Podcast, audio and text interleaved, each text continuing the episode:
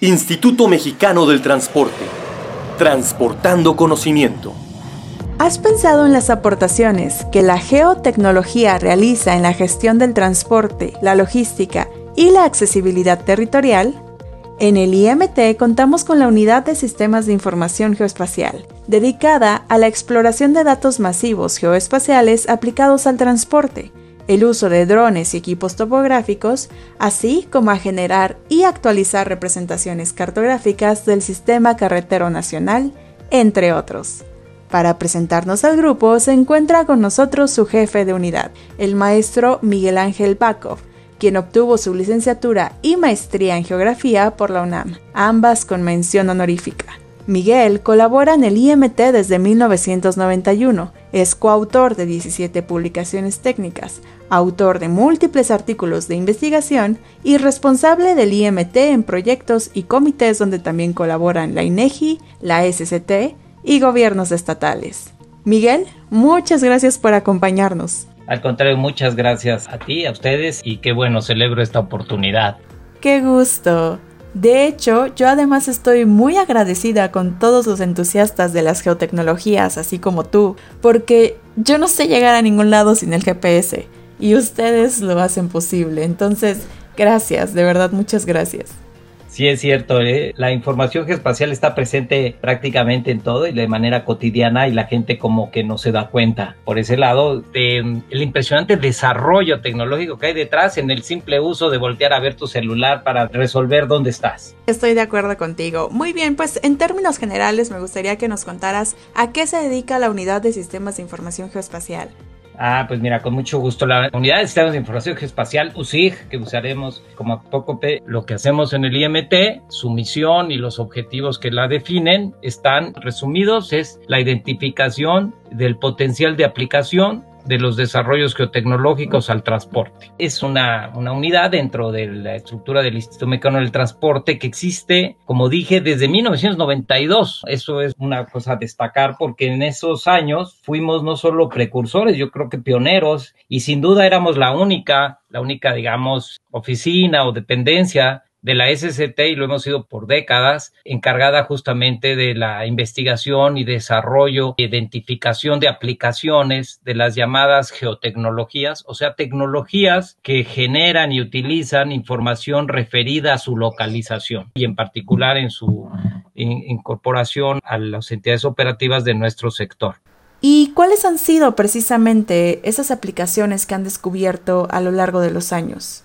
Fíjate que en eso sí tenemos una larga lista y trataré de ser breve, nada más destacando los más importantes. En el IMT desarrollamos el primer sistema personalizado y propio de información geográfica aplicada al transporte. Es el Sistema de Información Geoestadística para el Transporte, SIGET, así conocido, y que hasta hoy día contamos con él con una evolución que comentaré ahora, ¿no? De pasar de ser un desarrollo, una programación sistémica en computadora de escritorio hacer ya realmente una solución adaptable a las aplicaciones vía web.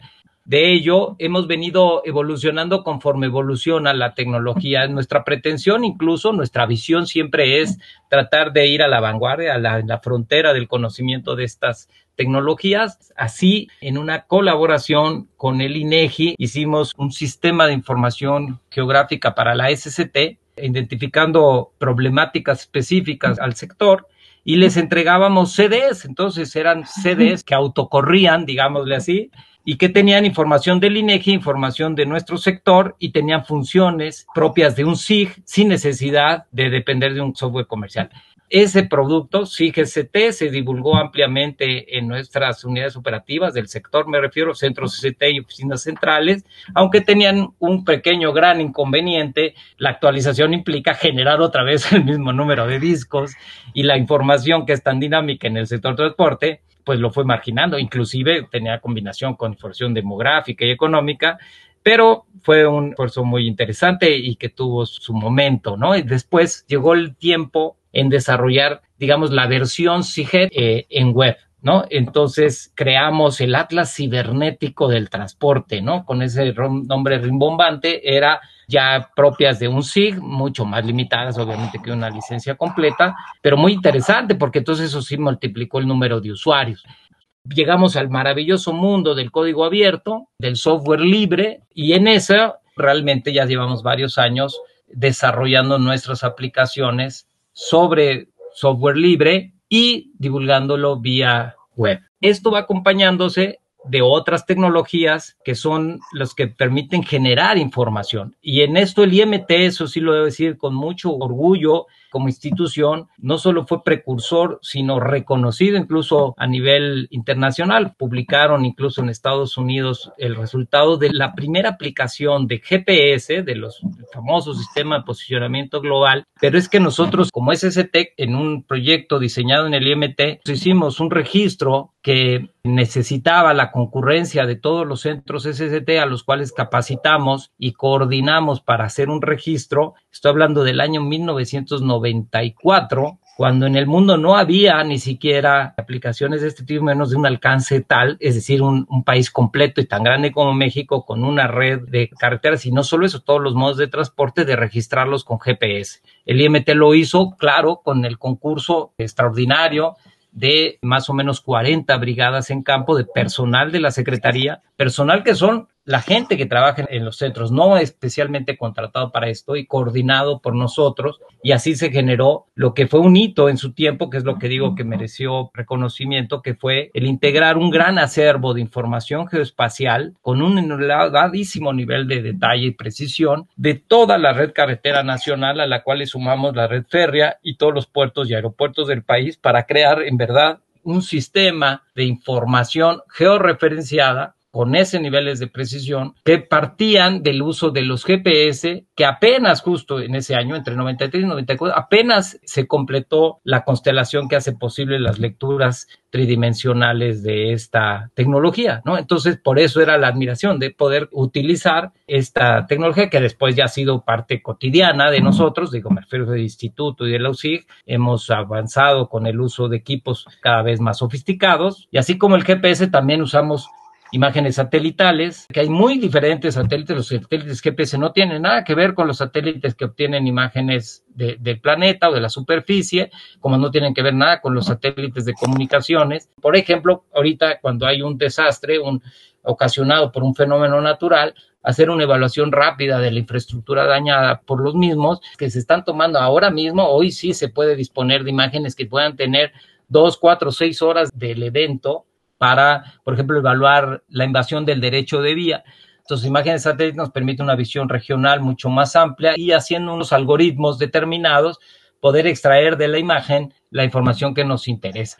Finalmente, son sensores remotos que han pasado de tener de resoluciones espaciales de 20 o 30 metros por píxel a 2 o 3 centímetros. Es impresionante y con ello también los sensores remotos llegamos al mundo que hoy todos se fascinan que no es otra cosa que, digamos, una variante de lo mismo que conocemos como drones. Pero lo que importa es el sensor que va en el dron. Generan información finalmente de la superficie terrestre, los rasgos que interese al usuario, y hay que transformarla para convertirlo en mapas, digamos, mapas digitales, o sea, en información geoespacial útil para toma de decisiones, ¿no? Entonces, este es un recorrido así eh, rápido de lo mucho que hemos hecho en el instituto. Entiendo también que esa unidad tiene una conexión importante con Waze que hoy en día nos ayuda muchísimo al análisis de datos masivos. ¿Nos podrías contar de qué se trata?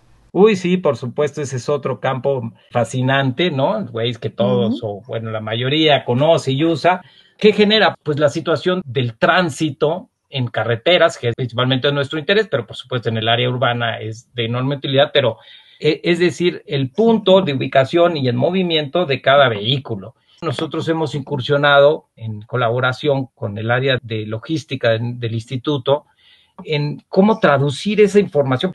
Nosotros tenemos acceso diario de toda la información que genera en carreteras, nos interesa particularmente los usuarios de Waze o los usuarios que registra Waze. Son millones de datos, ¿no? Imagínense. Entonces hay que ser selectivo en los filtros, a qué horas, qué carreteras, eso me llama la atención. ¿Qué descubrimientos han obtenido a través de esta información con Waze? Yo creo que de lo más relevante es que nos permite atender con prontitud los puntos que se tornan caóticos en el tráfico. Las ventanas del día, los rangos de tiempo en donde es mucho más difícil el tránsito y que se repiten o que es más frecuente por el mismo uso que hayan incidentes que van a trazar el viaje y por tanto los cálculos del tiempo de recorrido probable se alteran. Para efectos de distribución de mercancías o ya sea en un área urbana o interurbana, ¿no? Es vital este uso Qué valioso. Y justamente me surge el interés ahora en una arista distinta por este compromiso de acercar gratuitamente la información geográfica, de modo que las personas no requieran comprar ese software especializado que ya habías mencionado, eh, carísimo, por cierto, para obtener representaciones cartográficas y análisis geoespaciales en línea. Sí, por supuesto. Yo creo que es, es momento de hablar de este gran proyecto, un proyecto toral sin duda, que es la Red Nacional de Caminos en una reunión entre el entonces secretario de la SCT y el presidente del INEGI, se dan cuenta de que el país no contaba con una, digámosle así, para que sea muy simple entender, un mapa de carreteras único y oficial. Teníamos nuestros mapas, aquellos que se llamaban mapas turísticos de carreteras, otros atlas hasta de carreteras que producía la SCT, también el INEGI en su extraordinaria cartografía desde siempre incorpora información de carreteras, caminos y demás y otras vías. El IMT, como dije antes, desde 94 integramos un primer inventario totalmente georreferenciado con más de 30 atributos de descripción de todas las vías del país, pero no había uno. Y cada estado incluso también hay estados que tienen más desarrollo y tenían sus atlas, casi siempre estoy hablando de versiones impresas, pero bueno, el hecho es que no hay un sistema de información oficial que comprenda toda la infraestructura vial del país. Y de ese proyecto, que así fue, desarrollamos una metodología para concebir cómo integrar la información de todos, porque la idea era todo lo que exista más todo lo que se reporte como nuevo. Son carreteras, son autopistas, son caminos rurales, son caminos revestidos, terracerías, son vialidades urbanas, son todo. Al darla a conocer a diferentes instancias del gobierno federal y estatales y a través de un proceso muy interesante que contempla la ley nacional, es la Ley Nacional de Información Estadística y Geográfica, tiene un capítulo en la que trata de identificar aquellos conjuntos de datos que son de interés nacional. Es una información que el Estado mexicano está obligado a generar, producir y publicar y divulgar, y en fin, que sea veraz, oportuno, confiable, etcétera, ¿no? Ese concepto de información de interés nacional se decidió que lo buscáramos para la Red Nacional de Caminos y se publica en el Diario Oficial de la Federación como tal. Y la Red Nacional de Caminos tiene el estatus de ser información de interés nacional, pero en el diario oficial de la Federación, donde así se determina, también hay un párrafo que nos condenó para siempre. No, no, no, no, no, no, nos este, ya nos ligó, nos vinculó en matrimonio indisoluble porque dice que debe ser actualizada cada año sin plazo final. Y así lo hemos hecho. En diciembre ya será su séptima versión y la publicamos siempre en nuestra página. Sí, nosotros publicamos, no solo la red está a disposición absolutamente abierta, completa, sin restricción alguna para todo el público en todas partes del mundo, incluyendo toda su documentación técnica. Tiene un marco teórico metodológico muy riguroso. La rigen cuatro normas, una norma internacional ISO 9000 y tres normas nacionales. Tiene su diccionario de datos y tiene ligas a infinidad de productos, tiene funciones integradas para ruteo. La red nacional por sí misma es un sistema de ruteo que permite al usuario decidir entre un punto y otro, uno y muchos, la ruta más corta, el costo que pueda tener, la ruta alternativa en caso de interrupción, etcétera. Y para eso la red nacional de caminos integra como parte del descriptor de cada dato el número de carriles, el sentido que tienen, las intersecciones y entronques donde son posibles, donde existen en verdad, reconoce los pasos a desnivel, los distintos niveles que pueda tener para que sea paso libre, tiene incluso identificadas las vueltas prohibidas, de tal manera que nunca fuera opción. Todo eso está integrado y hoy día la versión 2019 de la Red Nacional de Caminos tiene números redondos 750 mil kilómetros de vialidades identificadas. A la par de eso, tiene una gran cantidad de elementos de infraestructura asociada con el mismo rigor. En el diario oficial de la Federación, cuando se determina como información de interés nacional, dice a la letra, la Red Nacional de Caminos es la red única y oficial de uso obligatorio de los tres niveles de gobierno del país. Entonces, eso es lo que es, ¿no? De hecho, es un esfuerzo a nivel de detalle casi irreal Entiendo que este logro tan robusto tiene apoyos externos que lo hacen posible, pero ¿cuántos son ustedes dentro de la unidad? Creo que son cuatro, ¿no? ¿A quiénes atribuimos estas aportaciones? En particular, si hablamos de la Red Nacional de Caminos, merece destacarse la aportación permanente desde el principio del Zamorales Bautista, quien mantiene en gran medida todas las tareas de divulgación, así como de Juan Carlos Vázquez y Jonathan González Moreno, que en diferentes etapas de la misma han venido contribuyendo.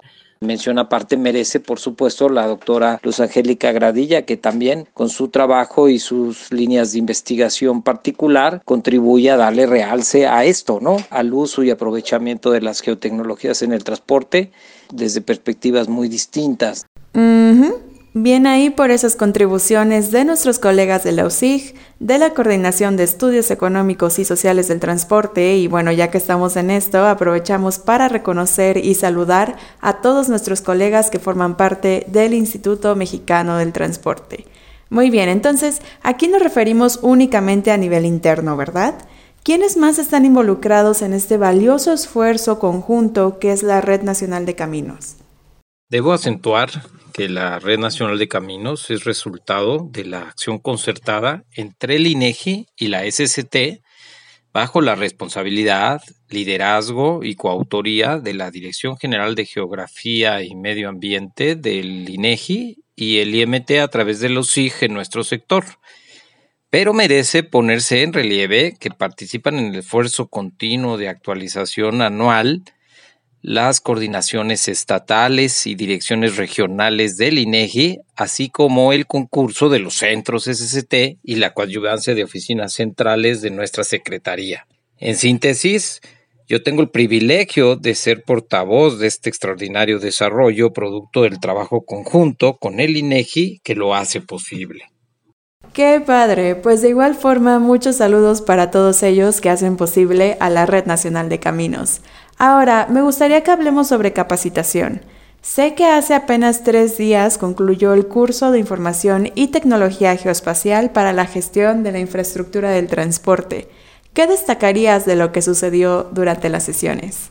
Pues mira, en primer lugar, este, me alegra mucho la pregunta porque nosotros damos este curso de manera habitual cada año, presencial como todo lo que hacía el instituto, y fue nuestro primer desafío de organizar un curso totalmente en línea, se llama así, Información y Tecnología Geoespacial aplicada al transporte, pues casi lo describe, ya es un poco de todo lo que he hablado, tratando de transmitir el uso ¿no? y manejo de estas cosas con fines del transporte.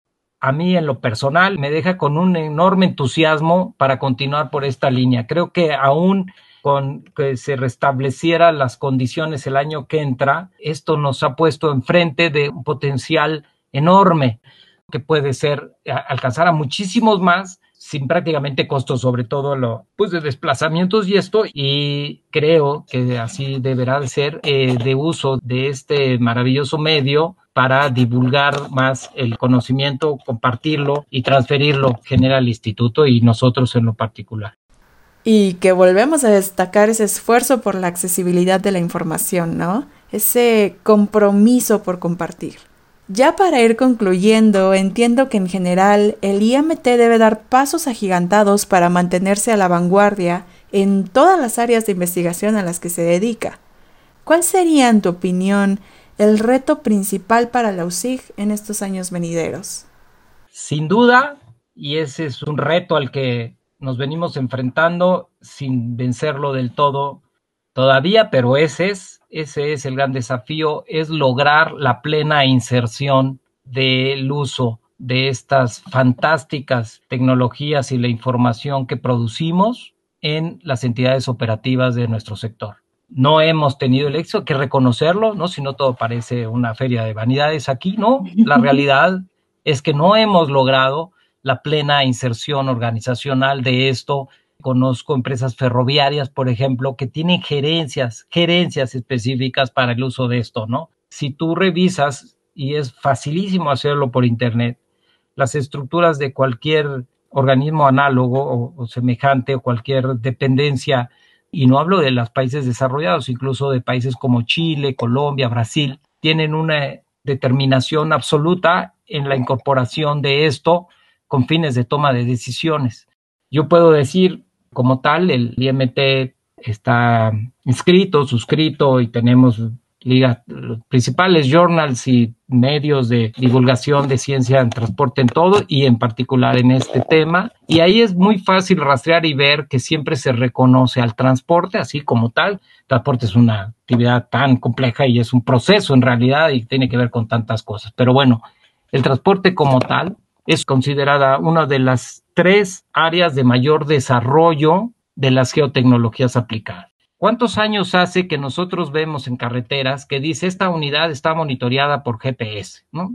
Hace añísimos. Bueno, antes era eso, se tenía incluso el registro hasta postproceso, incluso podía, muchos lo revisaban posterior al trayecto a ver si había cumplido los tiempos y todo. Después las computadoras a bordo agregaron más datos y todo. Bueno, hoy día las verdaderas gerencias de tráfico y transporte tienen unas plataformas geotecnológicas fantásticas que les permiten saber con detalle y al día y al momento en dónde se encuentra una carga determinada e inclusive qué serie de condicionantes y externalidades la pueden afectar en el trayecto o en los plazos que estén contemplando de entrega y distribución. Eso ya es una realidad y como tal, pues por eso se necesita y son, por un lado, la integración y mantenimiento de bases de datos que como ven y con lo que platiqué de la RNC, pero no solo eso, pues se necesita estar al día, se necesita estar actualizando todo el tiempo y haciendo uso de estos recursos y diría yo frente al compromiso que tenemos ante la sociedad que nos confiere los recursos para lo que hacemos.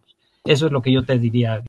Pues Miguel, muchísimas gracias por haber compartido esta sesión con todos nosotros. Me encanta que le dimos una cara diferente a las aplicaciones del GPS, a pesar de que forma parte tan naturalmente de nuestras vidas cotidianas. No, pues es un gusto. Muchas gracias, al contrario a ustedes por la oportunidad. Y a ti, que desde la sana distancia nos has acompañado de principio a fin, agradecemos haber contado contigo a lo largo de esta primera temporada del podcast del IMT Transportando Conocimiento misma que nos ha permitido introducir a las siete áreas temáticas que conforman a este instituto. Estaremos ansiosos de volver a compartir este espacio contigo en la segunda temporada que iniciará en el 2021. Mientras tanto, puedes seguir al pendiente de nuestras actualizaciones, proyectos, normativa y demás contenido a través de Facebook, Twitter, nuestro sitio web y el canal de YouTube. Que sigas con bienestar. Hasta entonces. Instituto Mexicano del Transporte